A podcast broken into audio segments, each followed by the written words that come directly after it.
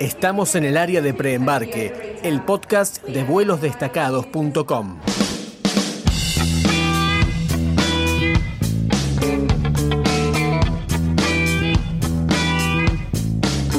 En este episodio de Preembarque hacia Nueva York vamos a analizar las diferentes opciones para llegar desde el aeropuerto hasta el centro.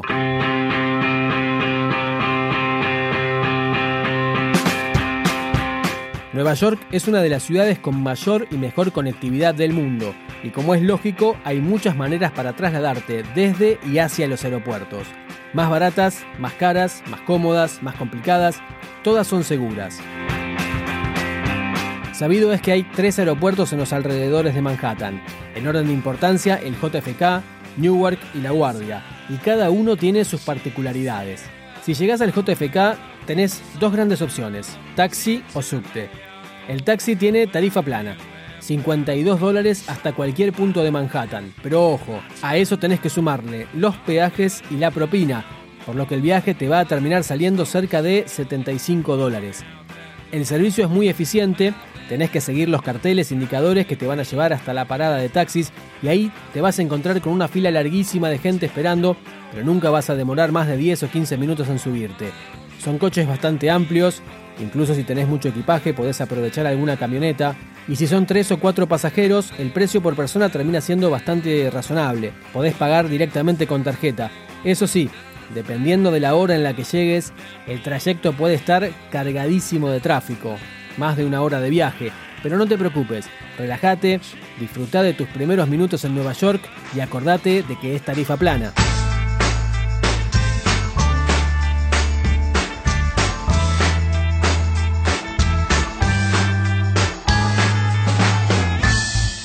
La opción más económica desde el JFK es el transporte público. Tenés que combinar el AirTrain con el metro, te va a costar nada más que 7,75. Ese es el lado bueno. La contracara es que tenés que viajar en el subte, muchas veces lleno de gente, y hacer combinación en estaciones que no tienen escaleras mecánicas. Con el cansancio del viaje, las valijas, los chicos, puede ser medio un embole. Pero bueno, si tenés que privilegiar el presupuesto, busca los carteles del AirTrain y revisá en el mapa la combinación que más te convenga para tu hotel. Por ejemplo, para llegar a Times Square te va a convenir el AirTrain hasta Jamaica Station y ahí combinar con alguna de las líneas de metro. Atenti, te vas a subir al AirTrain sin pagar nada, pero no te ilusiones. Cuando llegues a Jamaica Station te van a cobrar 5 dólares en las expendedoras automáticas para poder salir del andén. Para tomarte el subte vas a tener que sacar otro boleto. Cada viaje cuesta 2,75 y ahí mismo podés comprar la Metrocard. Una recomendación infalible, comprate el pase por 7 días. Te cuesta 32 dólares por persona, pero vas a poder subir a subtes y colectivos sin límite. Hacé la cuenta, como seguramente vas a estar de acá para allá todo el tiempo, te va a convenir.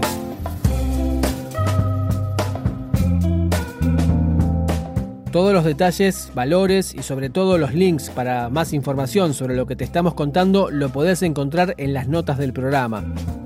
Una tercera opción puede ser contratar unas combis compartidas con otros turistas. Te van a costar alrededor de 25 dólares por persona y te van a dejar en la puerta de tu hotel. No es lo más rápido porque la camioneta recorre todo Manhattan repartiendo gente, pero si te lo tomas como un paseo es bastante cómodo y vale la pena el Uber no termina siendo una gran ventaja, porque te va a salir más o menos lo mismo que un taxi.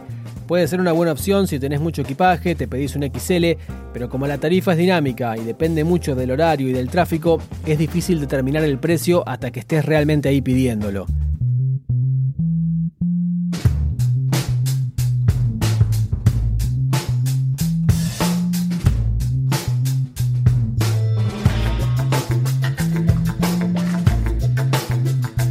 Por otro lado, el aeropuerto de Newark es un poco más complicado. Si bien es más pequeño, menos enloquecedor, el gran problema es que está ubicado en otro estado, en Nueva Jersey, y entonces no hay tarifa plana con los taxis. Hasta la zona de Times Square, por ejemplo, te puede salir unos 100 dólares. Ojo. La opción del transporte público vuelve a ser la más barata. Tenés que combinar el AirTrain y el tren de New Jersey Transit y te va a costar 13 dólares por persona. El transbordo lo vas a hacer en la Newark Liberty Airport Station y ahí te bajás para tomarte el transit hasta Penn Station. Revisa el mapa porque quizás ahí tengas que tomarte otro subte hasta tu hotel, por lo que vas a necesitar comprar la Metrocard. Desde Newark sí puede convenirte más un Uber. Posiblemente llegues a tu hotel por unos 60 dólares, pero confirma la tarifa al momento de pedirlo.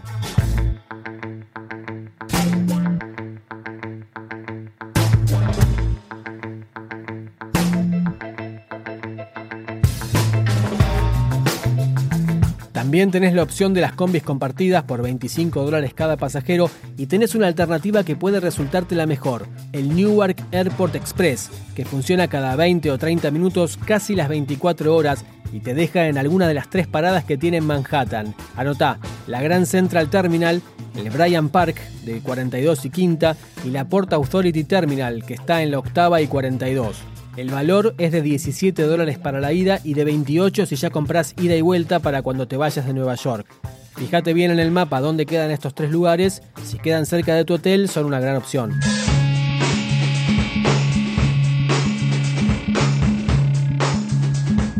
Conclusión.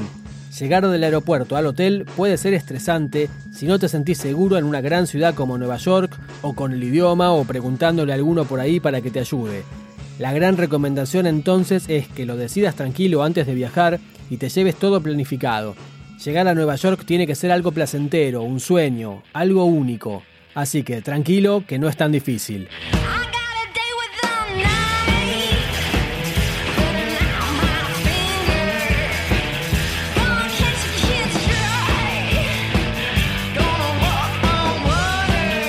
Acordate de visitar siempre las notas del programa en www.vuelosdestacados.com barra podcast para encontrar más información, poder confirmar horarios, direcciones y demás detalles. Y te esperamos de vuelta acá con el pasaporte al día para descubrir más sobre Nueva York y otras ciudades.